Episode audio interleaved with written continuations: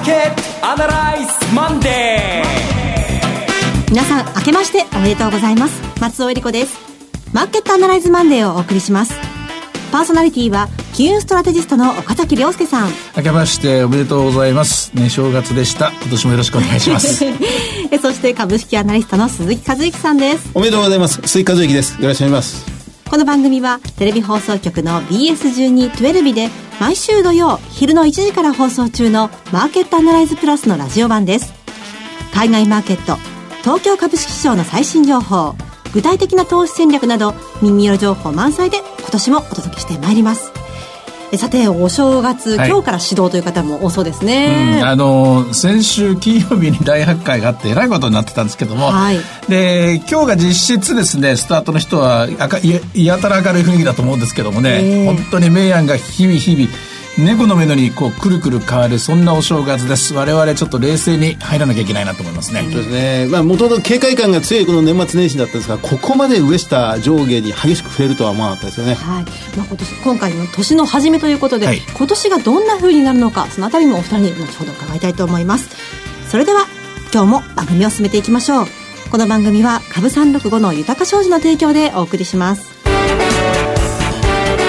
今週のストラテジーこのコーナーでは今週の展望についてお話しいただきます。淡々とここまでの足取りをもう一度追いかけると、まずはもともと下げ相場に入っていました。はい、えー、実際 SP500 で見るとですね、弱気相場と認定される20%以上の下落、ザラバで達成してましたので、これは弱気相場とまず決めて入った方がいいと思います。はい、えー、だから、弱気相場の中のリバウンドとかですね、弱気相場の中での戦略をそもそも、えー、この1月は考えなきゃいけない。まずここからスタートです。で、年末突然入ったのがアップルのニュース、下方修正、20年ぶりということで、あの会社、いつも、まあ、えー、安心して買える銘柄が、あ下方修正入ったということでショックが広がった。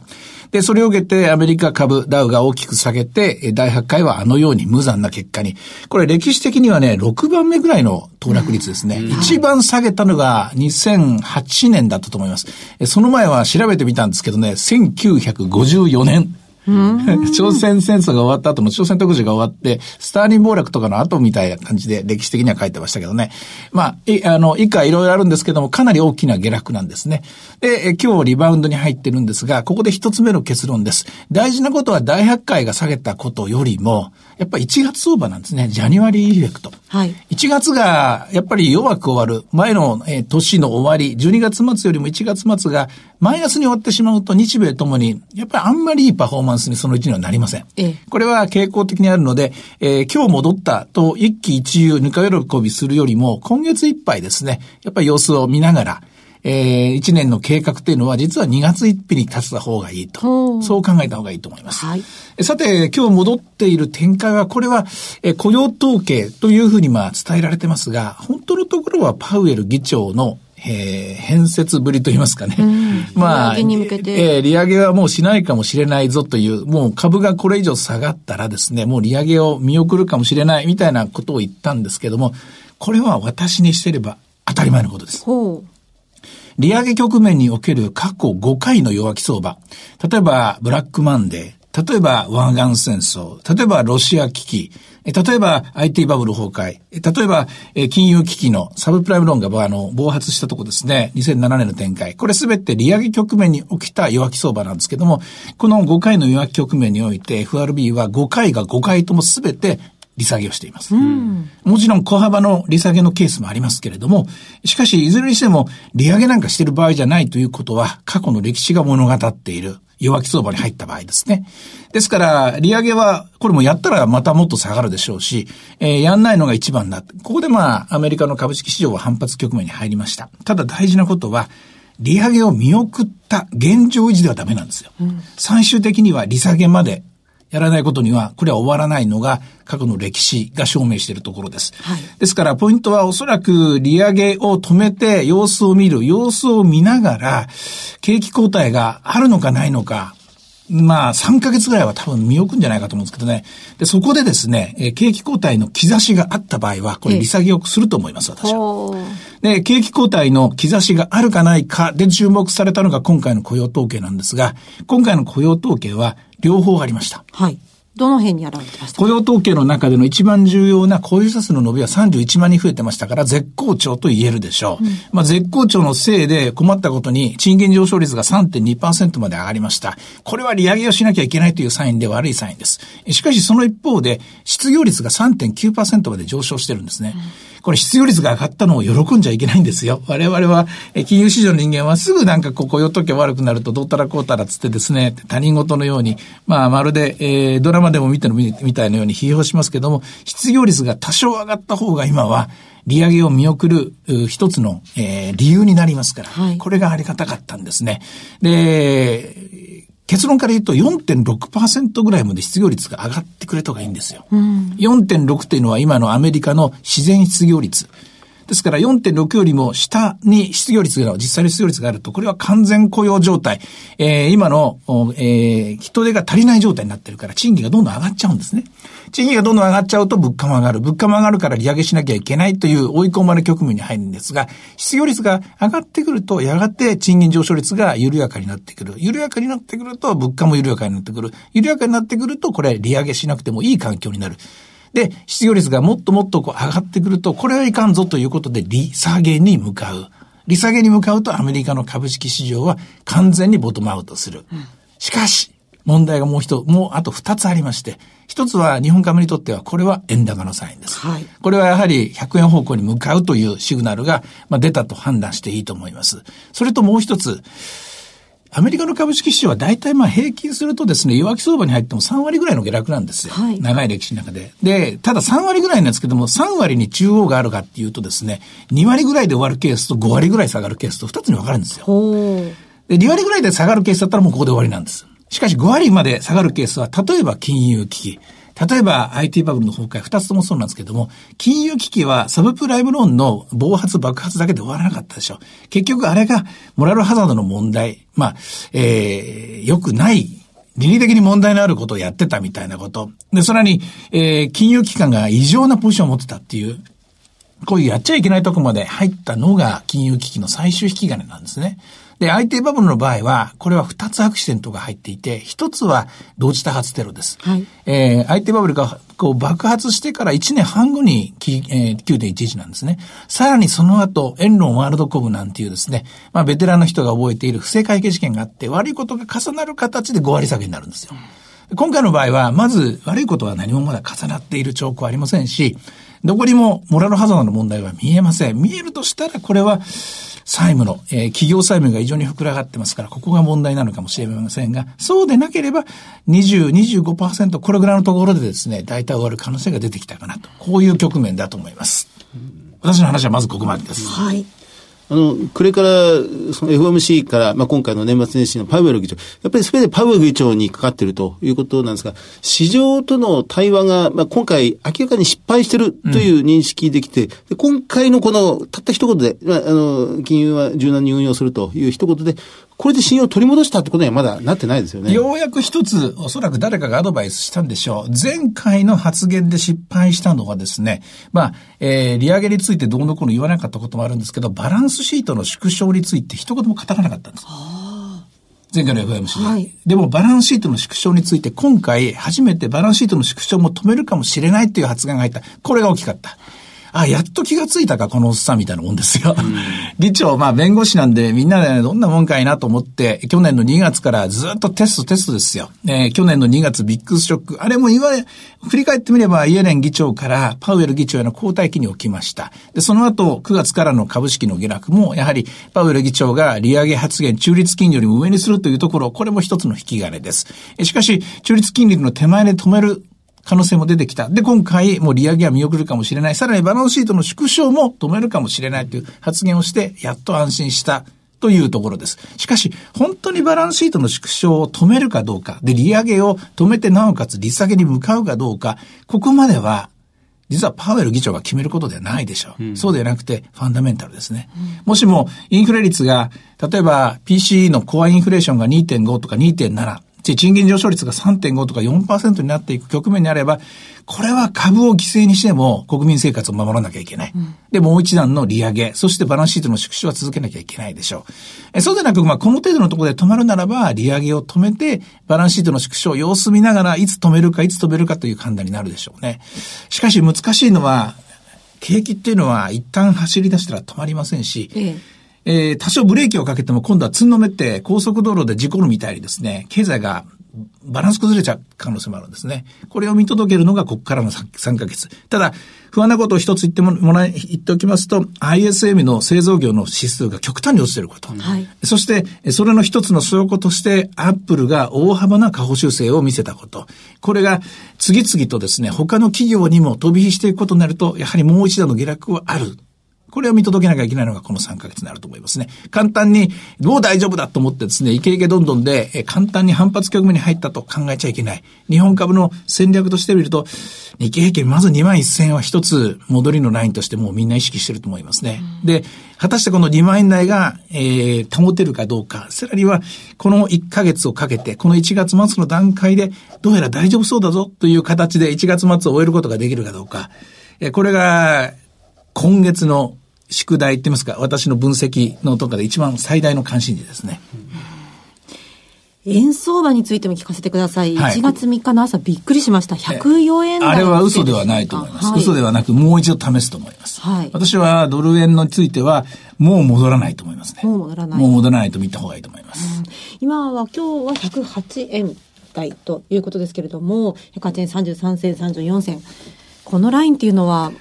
戻って、戻ったとこから売っていかなきゃいけないって局面になるでしょうね。ただ売るのは厳しいんですよ。なぜかというと、売ってほったらかしにすると、スワップコストを取られていきます。1年間に2.5%ぐらい取られちゃうんですね。それ考えると、例えば何かの表紙にポンとスパイクするようなところ、例えば1日で50銭1円上昇したところは売りなんでしょうね。ただトレンドとしては私は下向いたと思います。為替というのは恐ろしいもんで、一旦下向くと、これまあ、ワンストライドだいたい20%ぐらい動くんですよ。為替というのは、極めてファンダメンタルですので、えー、株もまあ2割ぐらい入ると弱気相場って言われてますけども、今回の場合もまだ金利差があるので20%しっかりいくかどうかは別として、戻りが2017年の1月の118円ですから、そこからの20%というと、えー、不吉なことを言うですが、100円割れっていうのは、私は視野に入れてます。はあ、はい。そうですか。さあ、そうなると、今週日経平均は、まあ、2万1000円が戻りラインということですけれども、今後、買いを入れるとしたらどういうタイミングなのかまず大きく突っ込んだところで、あの、まあ、鈴木さんは多分ご存知だったと思います思いますけども、12月25日でしたっけね。日経平均株価の一番安いところ、19,155円でしたっけね。あれって PBR1 倍割れてるんですよね。そうですね。はい、瞬間割れてるんですね。19,400円とか19,200円とか。円とかですね。だからあのラインっていうのは確かに PBR1 倍っていうのは、ブレグジットの時も1倍で止まったし、金融危機の時は0.8倍、IT バブルの時は0.9倍ですけども、やはり日本株っていうのは、えー、壊れやすい。壊れやすいけども、最終ラインは守ってくれる。最終ラインはどっかというと、日本の企業は壊れませんし、経済も壊れませんから、えー、でもっと言うと、ドル円100円でも私は壊れないとは思ってます。はい。80円じゃ壊れると思いますけどね。ですから、ここのラインまで引き付けて買うということなんですが、まあ、なかなか引き付けるのも難しいので、個別銘柄対応になると思いますね。輸出株に関して言うと、かなり大きく突っ込んだところを買いで、はい、内需関連に言うと、まあ、どうでしょうね。時間分散で買っていくっていう、そういう一年になるんじゃないでしょうかね。良品計画とか、イオン、セブンアイ・ホールディングス、ファーストリテイリング、このあたりが決算発表ありますね。そうですね。はい、秋口から冬にかけて、あんまりまた天候、いつもそうですが、天候不順が続いたという、意外と寒くならなかった。今急に寒くなってきたっていうんで、ファーストリテイリングあたりが随分決算弱いんじゃないかっていうんで、はい、こう、年末年始にかけて株価急落したりなんかしましたんで、この決算が少し不安定ではありますよね。どんな風に出てくるんでしょうか。あと、安川電機もありますね。あの、え、ここれが、もう、どこまで戻るか、戻るかっていうより、まだ底値を、下値探してるような状況ですね。この機械株、ロボット関連というところは。出世するかもしれませんしね。うん、もう一段のね。うんあと、まあ、よくこういったニュース聞いてると、弱気相場、それと景気後退っていう言葉出てきますけれども、うん、この解釈っていうのをちょっと改めて教えてください。弱気相場は20%以上の下落です。弱気相場に入った。次は景気後退があるかどうか。確率はざっと2分の1から3分の1。うんえー、でないんですよ。はい。だから、えー、3の2ぐらいではあるんですよ。だけど、3の2ぐらいであるからっつって景気後退だと見てもしょうがない。ですね。でもっと言うと、景気後退になったからといって安値をさらに切り下げるか。これまた別問題。はい、景気後退に入っても、これは軽い景気後退だと。で、軽く景気後退があったけども、すぐまた、あ反、ね、リバウンド局面に入るぞということになると、もうこれ以上下がれなくなる。ただ、景気後退になった場合は、あの、戻ったところでいけいけというのはダメなんですよ。完全に戻りを確認したと言いますかね。それこそ、あの、もう大丈夫だって足場が固まったというところから、とこから総攻撃しなきゃいけないので、えー、単に売っちゃって、あの、売っちゃって、土俵、俵一枚でひっくり返しましたっつってやれやれそれ勝負は終わりませんから、またこれ売り物出てきますしね、売り材料も出てきますから、で、何度も何度も重ねながら、で、一番安いとこを買ったっていうことは勲章にも何もならない。はい一番いいことは、これ大丈夫だっていうところから、こう、一気にこう、攻めに転じる。そのタイミングだと思います。これはね、うん、えー、言うはやすし、行うは形そうですね。私もとても難しく思っているので、はい、ちょっと時間をかけて、あの、解説していきたいと思います。一、回じゃわかんないと思います。では今日の株三六五の動きを見てみましょう。えっと、237円ですね。今、寄り付け150円で420円まで上がったんですが、寄り付けが一番安かったみたいですね。えー、今、2万トンで237円で、1日の動きとしては、金曜日と違っておとなしい動きになってますね。はい。いろいろ展望していただきました。今週末土曜日には午後1時から放送しています。マーケットアナライズプラスもぜひご覧ください。また、Facebook でも随時分析レポートします。以上、今週のストラテジーでした。マーケットアナライズマンデーそれではここで株365の豊商事からのセミナー情報をお伝えします。大阪で豊か商事資産運用セミナー in 大阪が開催されます。1月19日土曜日12時半会場午後1時開演です。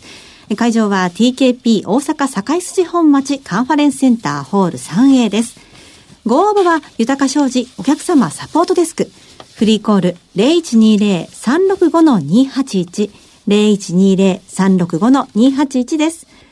受付時間は土日祝日を除く9時から午後7時です。株式と為替の両方のお話が聞けるセミナーです。大阪はもちろん関西地区の皆さん、ふるってご応募ください。これ私の、実は今年の、えー、初セミナーになりますので、はい、今、着々と資料を増やしているところです。えー、果たして何枚になるか、1時間半の予定ですけども、オーバーしちゃうかもしれませんね。うん、その時はどうぞご容赦ください。お待ちしております。なお、会場では取扱い商品の勧誘を行う場合があります。続きまして、毎週土曜日午後1時から放映中の BS1212 マーケットアナライズプラスからのセミナー情報です。2019年初のセミナー、東京での開催です。リアルマーケットアナライズ 2019in 東京。ゲストにですね、マネックス証券の松本大木社長、うん、それから矢島康秀さん、はい、エミン・ユルマズさんにお越しいただきます。豪華ですね。まあベスト3じゃないですかね。あの、セミナーとしてみれば。で特に松本さんは、去年の新春我々のスタート、リアルマーケットアナライズのことを始め、セミナー始めるときに、あの、衝撃の、えー、衝撃の、まあ、あまり詳しく言うとね、あの、ぐらいちゃうんですけど、仮想通貨についてのね、はい、話があったんでですね、今年も何か、一年のなんかスタートを飾るにふさわしい大きなテーマを、すごいもう掘り込んできてくれるんじゃないかなと思って期待してます。はい。1月26日土曜日に開催します。会場は東京は霞が関にあります、イーノホールです。BS1212 のマーケットアナライズプラスのホームページからリアルマーケットアナライズの応募フォームにご記入いただくかお電話でご応募ください。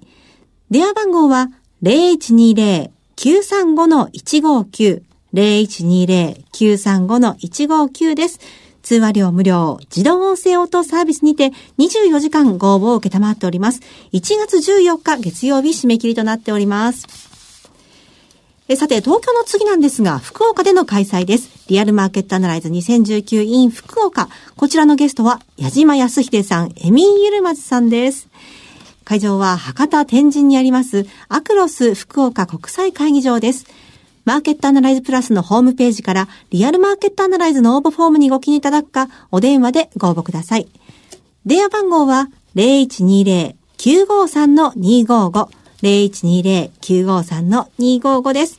通話料無料、自動音声応答サービスにて24時間ご応募を受けたまっております。くれぐれもおかけ間違いのないようにお願いいたします。また、応募はお一人様一回限りでお願いいたします。個人で複数応募いただいても無効となりますのでご了承ください。締め切りは1月21日月曜日です。え今年度最初で最後の福岡での開催です。福岡の皆さんもちろん九州の皆さんふるってご応募ください。最後はテレビ番組のお知らせです。いつでも全国無料の放送局 BS12-12 では明日夜7時から向田邦子原案のスペシャルドラマ終わりのない童話を放送します。夫と死別した主人公と初老の童話作家との偶然の出会いをノスタルジックに描いた作品です。ぜひご覧ください。チャンネルの見方がわからない方は視聴者相談センターへお電話ください。オペレーターが視聴方法をわかりやすくお教えします。03-5468-2122 03-5468-2122 BS12-12 視聴者相談センターまで。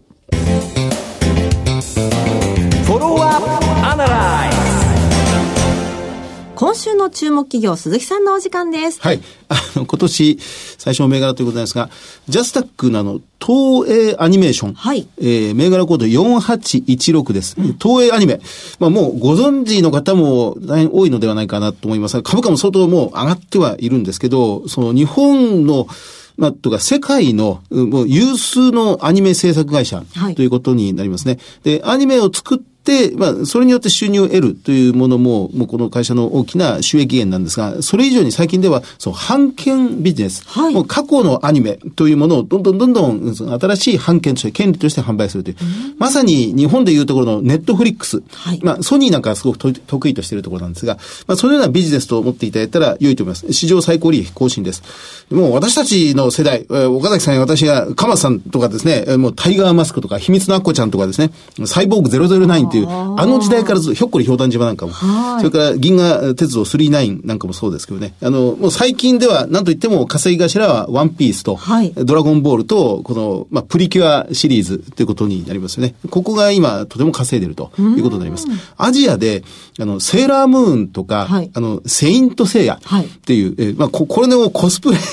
がアジアとか南米で今大変な人気を呼んでいて、で、日本でそコココミックマーケットを開くと、もう世界からどんどん人が押し寄せるっていうのは、もう東映アニメーションの影響がすごく大きいんではないかなというふうに思います。あの、無借金 ROE15%、配当利回り1.6%ぐらいです。えー、経常利益は史上最高利益で、えー、今期が115億円ぐらいの会社になってまして、まあ、このところ株価調整してますんで、随分良いおしめを作り始めてるなという気がします。いいとこに目をつけましたね。なんか、見に行ったんじゃ、あ、そう、でもそんなにお子さん小さくないですね。あんまり、あんまりこのものづくりの会社が今相当大揺れしてる最中ですから、ね、コンテンツを主眼とするビジネスで選んでみようかなと思って、えー、見つけてまいりました。いや、これだけこう動いてると、どういった株価を選んだらいいんだろう、株を選んだらいいんだろう、銘柄コードどうなんだろうってこう調べちゃうんですけど。そうですね。あの、利益の10倍ぐらいが時価総額っていつも念頭に置くんですが、最近の下げでそこに近づいてる会社が随分増えてきてますね。まあ、下げは下げで悲しいことなんですが、チャンスといえばチャンスでもありますよね。そうですね。改めて見直すいいきっかけになりそうですね。はい、そうしてください。はい。でさて、マーケットアナライズマンデーはそろそろお別れの時間です。ここまでのお話は、岡崎亮介と、関和之と、そして松尾恵里子でお送りしました。それでは今日はこの辺で失礼いたします。さようなら。この番組は、株三読後の豊か商事の提供でお送りしました。